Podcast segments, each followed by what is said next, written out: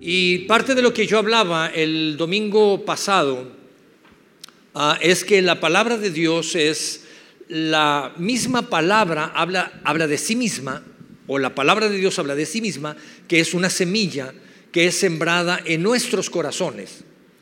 Y yo hablé la semana pasada que ah, algo de lo que viene en una parábola que Jesús explicó, en donde Satanás quiere venir y robar esa semilla de nuestros corazones para que no podamos edificar en nuestras vidas, para que la palabra de Dios no se no eche raíces y no podamos edificar con la palabra de Dios. Entonces su propósito es venir y robar esa semilla que es sembrada.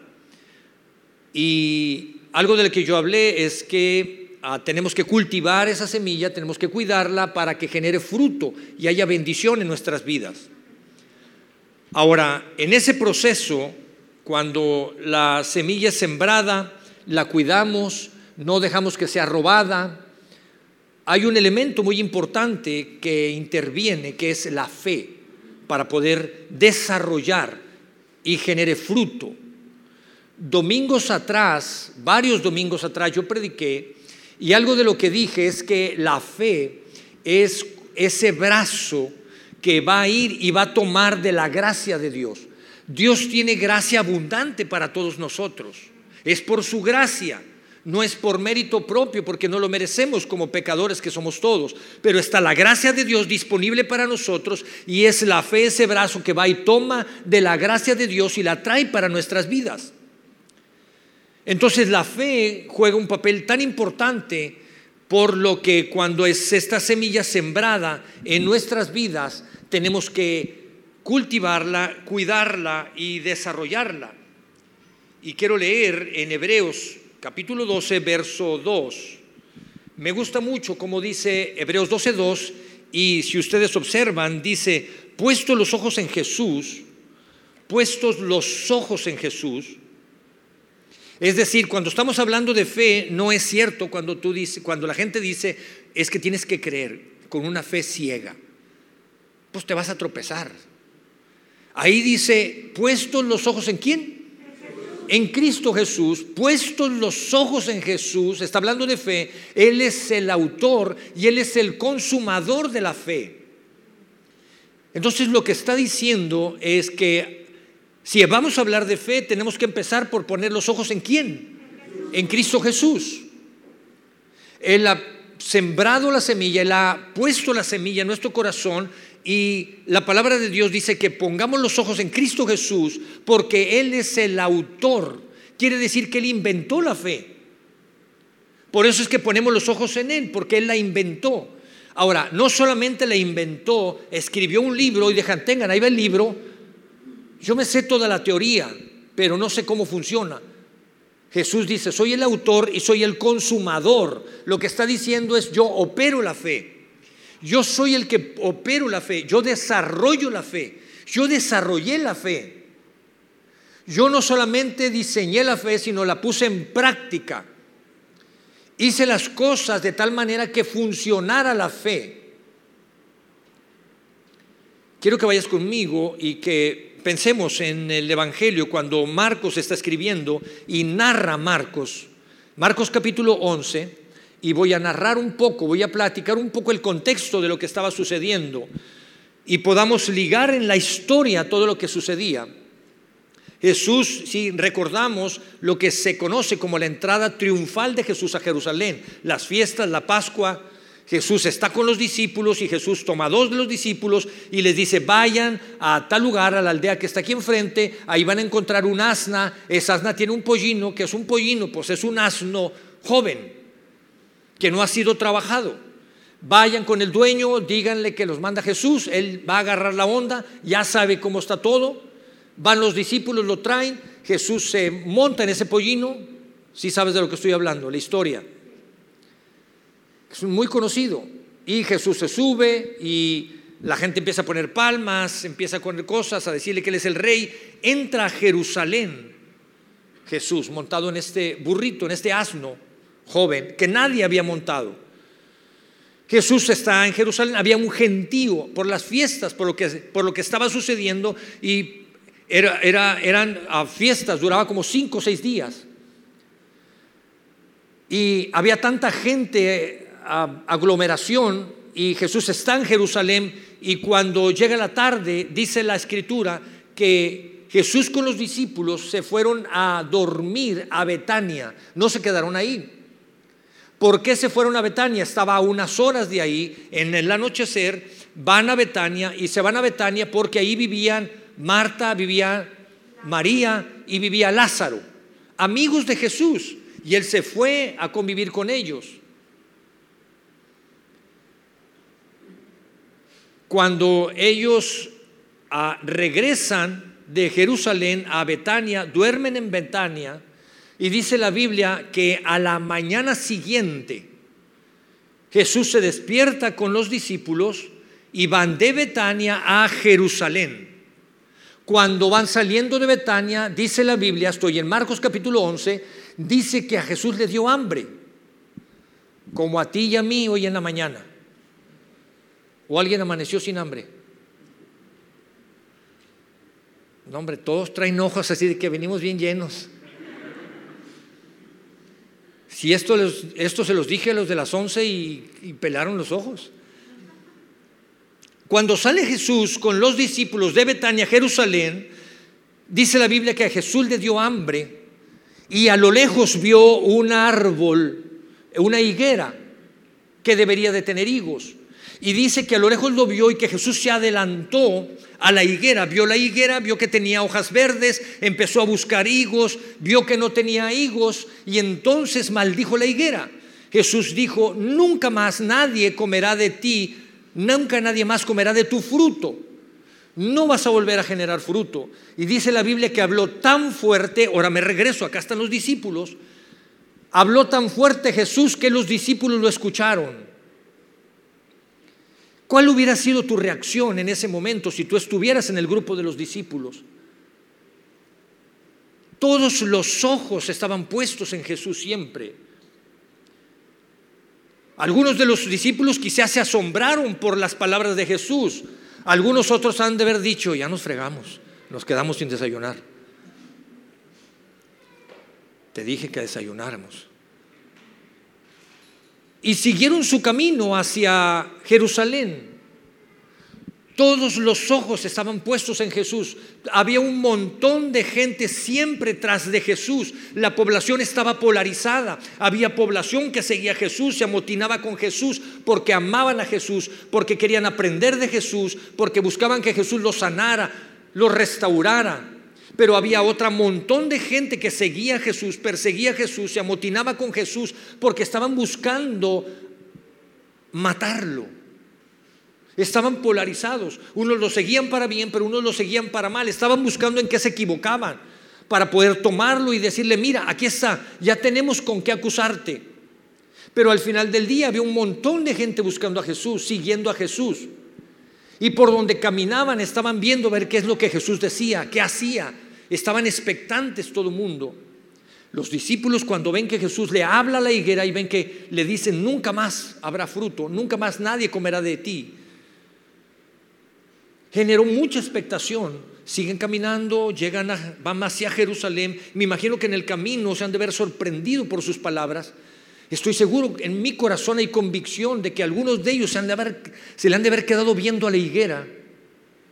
A ver qué pasó con la higuera. La higuera sigue igual. La higuera sigue igual. No pasó nada con la higuera. ¿Viste? Ahora Jesús le habla a los árboles. Había gente de todo tipo que seguía a Jesús. Ahora la escritura lo que está narrando es que cuando llegan a Jerusalén, pues Jesús llegó con hambre. Y Jesús llega a la iglesia, llega al templo. Y entonces es la parte en donde Jesús se da cuenta que en la iglesia, en el templo, había gente, parecía un, un mercadito. Y había gente vendiendo palomas y había gente haciendo negocios. Y Jesús se molesta. Jesús se molestó y volteó las mesas y volteó las sillas. Se molestó Jesús. Y entonces Jesús les dice, ¿qué está pasando aquí? Miren en lo que han convertido la casa de mi padre. La palabra, la escritura dice que la casa de mi padre será casa de oración. Y ustedes miren lo que lo han convertido, una cueva de ladrones. Jesús estaba molesto porque no estaban respetando la casa de Dios.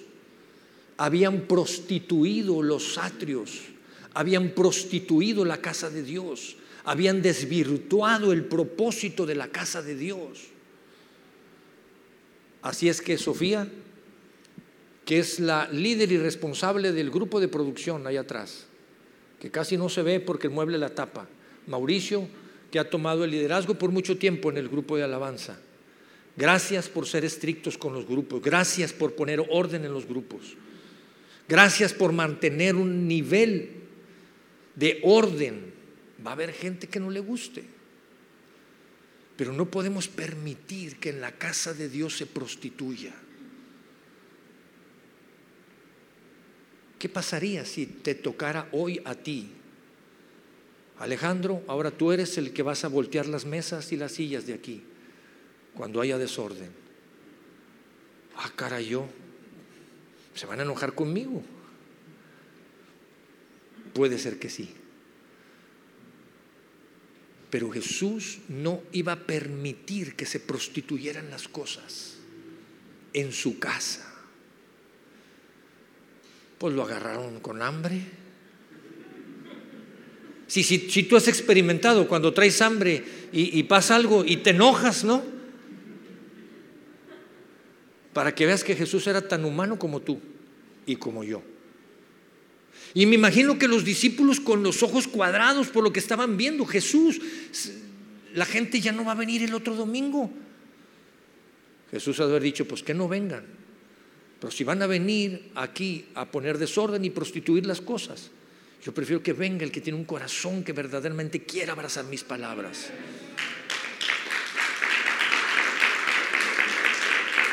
Y Jesús, Jesús da un paso que quizá muchos no nos atrevemos ni siquiera a darlo en nuestras propias casas para poner orden con nuestros hijos o en nuestro matrimonio.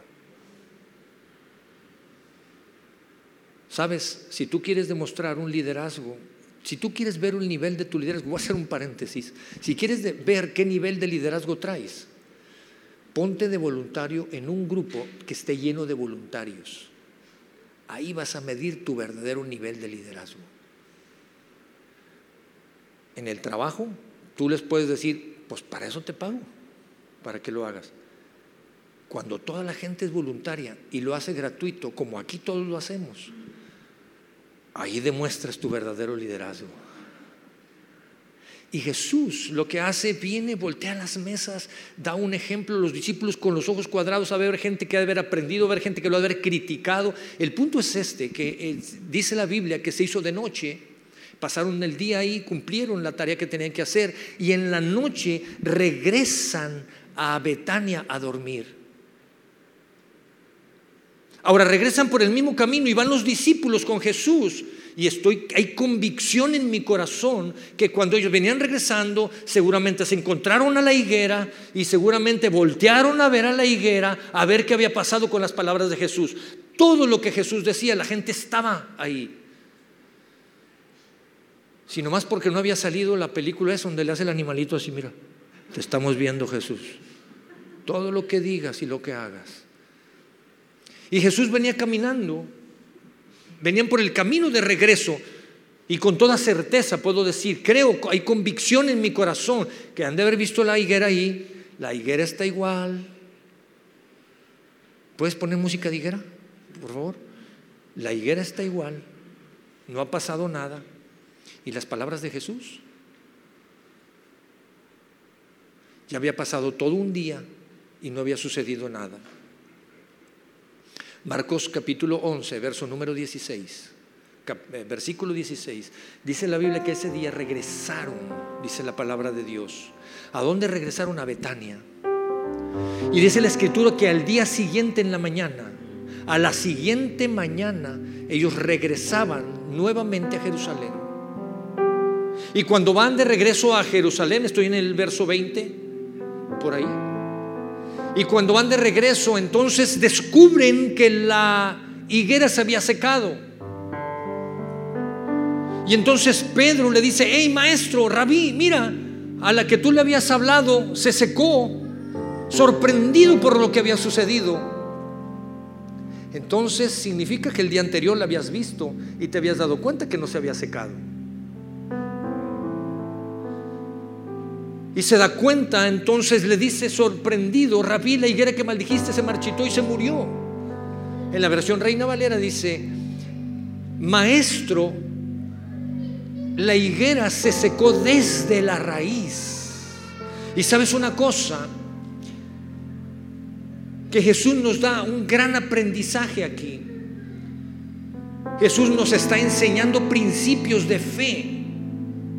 Hay tanto que podemos aprender en este pasaje y déjame leer lo que sigue, lo que a continuación dice. A la mañana siguiente, al pasar junto a la higuera que había maldecido, los discípulos notaron que se había marchitado desde la raíz, desde la raíz. Toma nota de eso. Pedro recordó lo que había dicho él, había dicho al árbol el día anterior y exclamó, mira Rabí, la higuera que maldijiste se marchitó y murió. Entonces Jesús les dijo a los discípulos, tengan fe en Dios. Toma nota de eso. Tengan fe en quién? En Dios. Les digo la verdad, ustedes pueden decir a esta montaña, levántate y échate al mar y sucederá. Pero deberán creer de verdad que ocurrirá y no tener ninguna duda. ¿En dónde? En el corazón. Toma nota de eso también. Les digo, ustedes pueden orar por cualquier cosa y si creen que han recibido, que lo han recibido, así sucederá. Será suyo. Hay mucho que nos enseña, muchos principios que nos enseña Jesús aquí. Quiero comentar cuatro y que aprendamos cuatro principios en esta tarde. Y lo primero que Jesús establece ahí, cuando van de regreso, y les dice, mira, le dicen a Jesús, mira, se secó. Jesús le responde y lo primero que Jesús les dice, tengan fe en Dios. El primer principio es que tenemos que tener fe en Dios. Porque cualquiera, y es muy fácil decir, es que hay que tener fe. Yo creo que las cosas van a mejorar, creo que estarán mejor, creo que lo mejor está por venir. Muchas palabras muy bonitas. Pero hay que tener fe en Dios. Y déjame decirte una cosa, para tener fe en Dios tienes que conocer a Dios.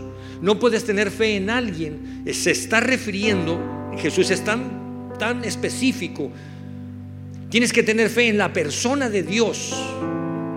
Cuando yo me casé, mi novia, estando en el altar, ahora mi esposa, me dijo los votos. A ti también, ¿verdad? Los casados. ¿No? ¿A nadie? Y yo le creí.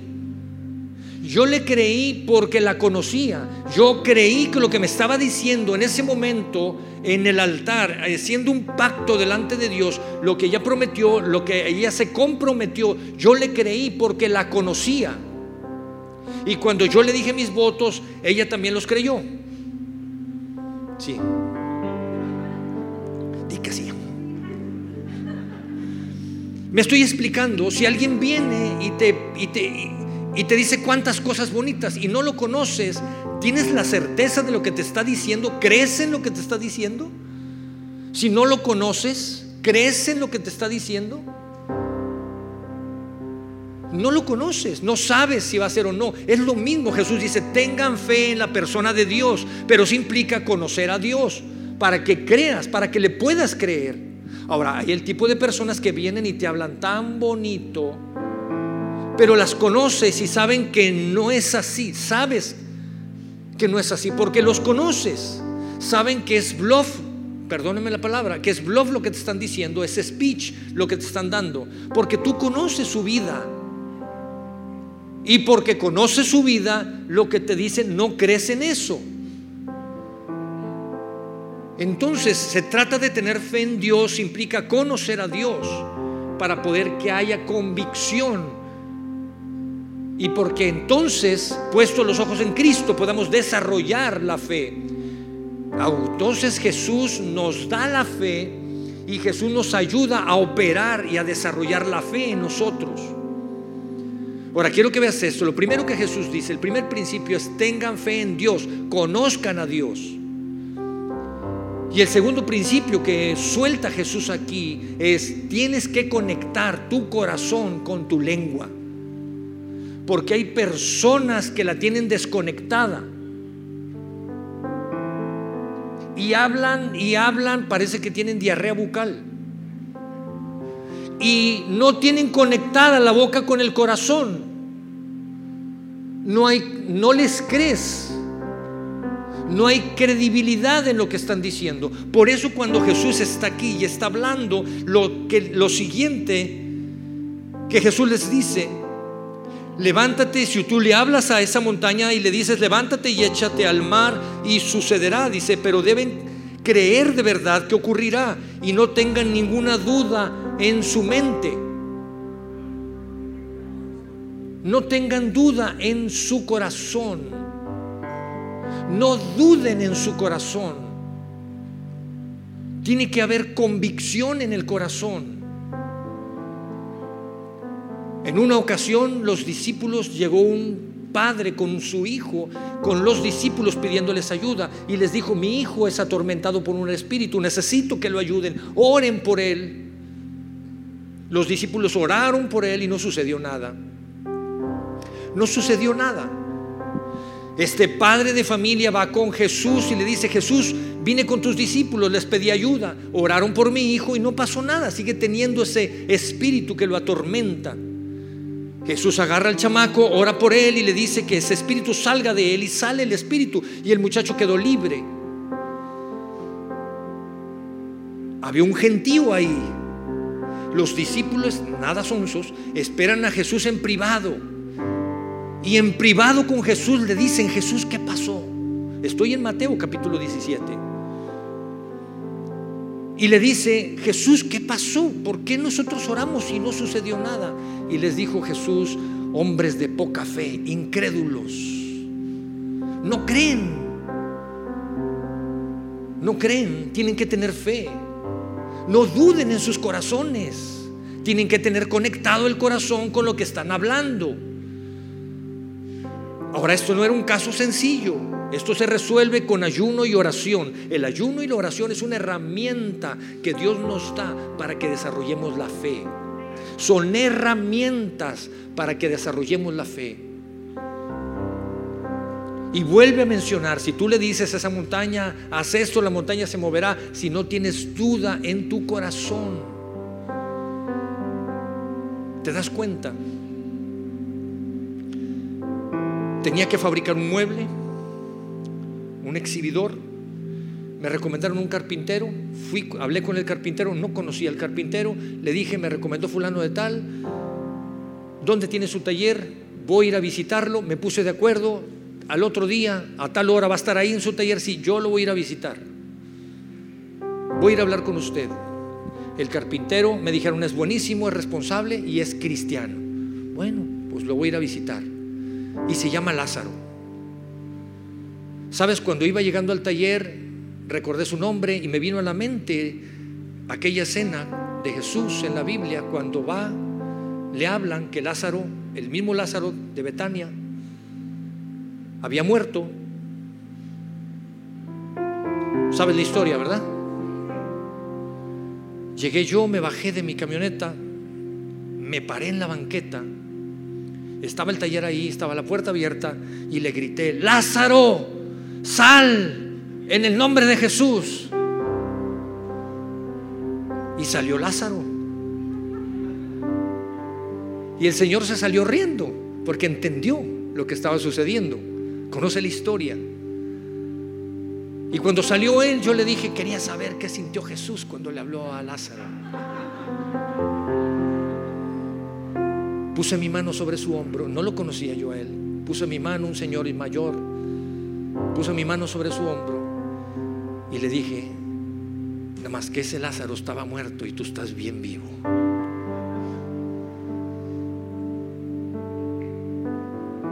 Me atreví a hacerlo porque sabía que él iba a estar ahí, sabía que él iba a salir. Pero cuánta convicción iba a necesitar yo en mi corazón. Me agarras la onda lo que te quiero decir. Cuánta convicción necesitamos en el corazón y atrevimiento para poder orar, para que las cosas sucedan. ¿Cuánto nos falta conectar nuestro corazón con nuestra boca para que las cosas sucedan? ¿Sabes cuánto a veces oramos y le decimos a Dios, Dios, mi problema es muy grande, mi problema en mi matrimonio, mi problema con mis hijos? O hijos, mi problema con mis padres, hay mala relación, el trabajo no funciona, el negocio no funciona y le hablamos a Dios de lo grande que es el problema y no está mal, no estoy diciendo que está mal. Dios dice, hijito, yo lo sé, qué bueno que vienes conmigo y en qué momento le vas a hablar a la higuera. ¿En qué momento le vas a hablar ese problema de lo grande que soy yo, tu Dios? ¿En qué momento le vas a hablar al problema? Porque yo te di autoridad. Jesús les dijo, háblenle a la higuera. ¿No lo leímos ahorita? Jesús dijo, háblale, háblale a la higuera en mi nombre. Pero tiene que haber convicción en tu corazón, no duda en tu corazón. Entonces la gran tarea que tenemos es, tenemos que tener fe en Dios, tenemos que conectar nuestro corazón con nuestra lengua para que haya convicción. Una persona nos habló a Ceci y a mí y nos dijo, tengo un familiar, ah, está enfermo, tiene problemas, me gustaría que fueran a, su casa a orar por él.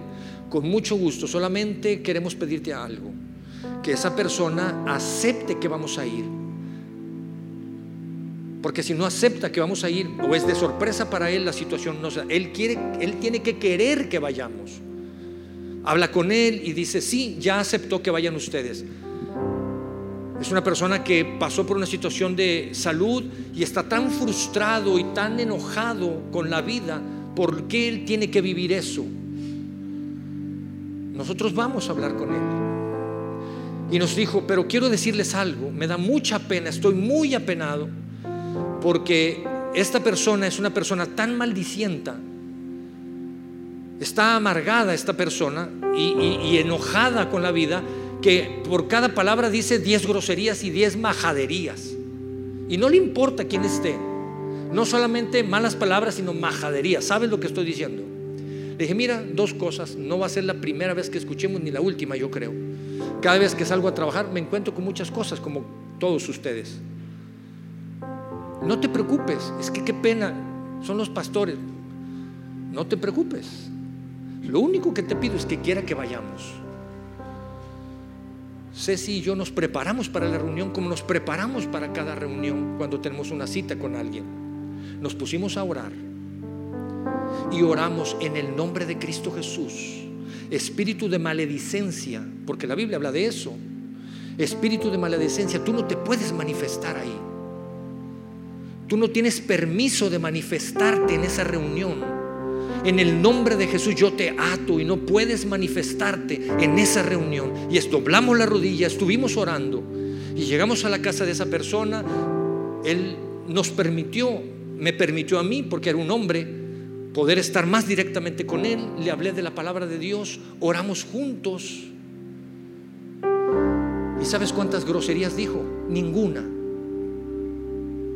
Salimos de ahí la persona que nos invitó a orar decía, de veras, créanme, yo no soy mentirosa, una mujer. Ya dije mentirosa, ¿verdad? Una mujer nos dice, créanme, créanme, no dije mentiras, es verdad lo que yo les dije. No sé por qué no dijo ni una grosería, nosotros sí sabemos. Quieres que las cosas sucedan, tiene que haber convicción en tu corazón. Quieres que tus hijos vengan y se acerquen a Dios, tiene que haber convicción en tu corazón. Pero no puede ser que tú estés diciendo palabras para acá y tu corazón esté caminando para acá. No puedes decir, Dios, yo quiero que mis padres se reconcilien. Dios, yo quiero que mis hijos se acerquen a ti y estar viendo pornografía.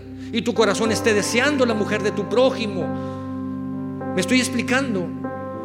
No puede ser que tu corazón vaya hacia un lado y tu boca vaya caminando hacia otro lado tienen que estar conectados.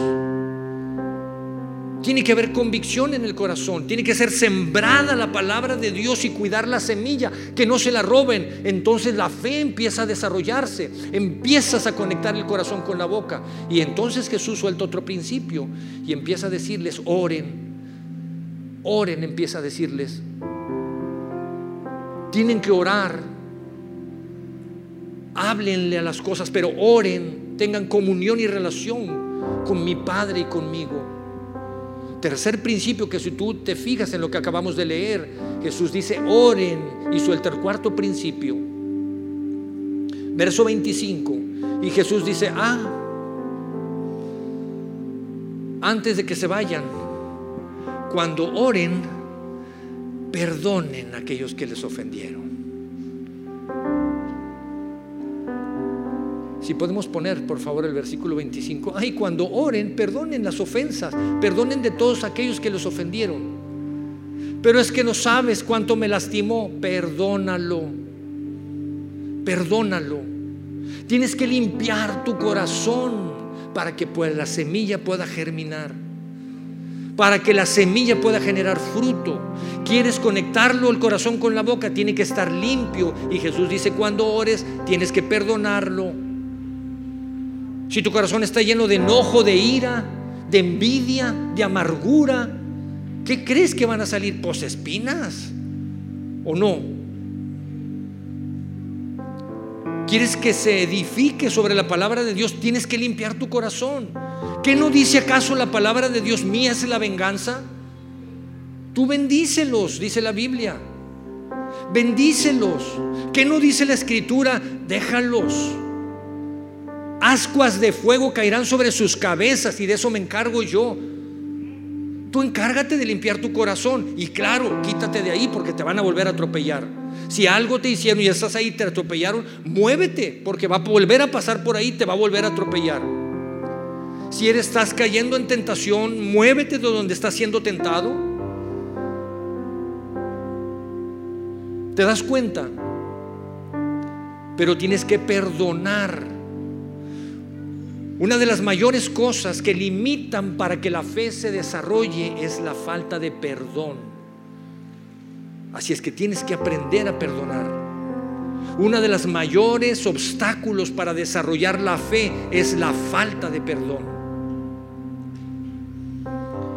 Tienes que conectar. Termino con este versículo, Romanos capítulo 10, versos 8 al 10. Y termino con esto. Dice la palabra de Dios que más, ¿qué dice? Cerca de ti está la palabra, en tu boca y en dónde? Cada vez que tú leas la Biblia te vas a dar cuenta cómo conecta, cómo busca que conectes la boca con el corazón. Porque con la boca se confiesa. ¿No dice así? Porque con la boca se confiesa, pero con el corazón se cree, hay convicción. Es con el corazón con el que se cree. Ahora, ve esto. ¿De qué está hablando ahí? ¿De qué está hablando? Está hablando de salvación, porque aquel que confiesa con su boca que Jesús es el Señor, será salvo. Aquel que cree que Jesús lo levantó de los muertos, dice, será salvo. El regalo más precioso que Dios nos dio a todo el ser humano es que el que confiesa con su boca que Jesús es el Señor y cree en su corazón, hay convicción en su corazón, tiene conectado el corazón con la boca, le va a ser dada la vida eterna. El regalo más grande y más precioso que le costó la vida a Jesús, lo está dando. Y lo está dando porque tienes conectado el corazón con la boca. Y si te dio lo más grande que la salvación, ¿cuánto más no te va a dejar morir aquí en la tierra? No te va a dejar que vivas una vida miserable. No te va a dejar una vida que vivas peleado con tus hijos, con tu esposa. No te va a dejar eso. No te va a abandonar. Pero tienes que conectar el corazón con la boca y perdonar el daño que te hicieron. Y perdonar el daño que te hicieron. Tenemos dos alternativas. Salir de aquí con esta semilla sembrada y dejar que ahorita afuera sea robada o tienes la alternativa de cultivarla. y de poner en práctica, de poder acercarte en tu casa y decirle, vamos a luchar, porque nuestra fe crezca, porque haya convicción en nuestro corazón y vamos a orar con fe y vamos a hablar diferente y le vamos a hablar a ese problema que estamos enfrentando, cuán grande es Dios y cuán poderoso es nuestro Dios.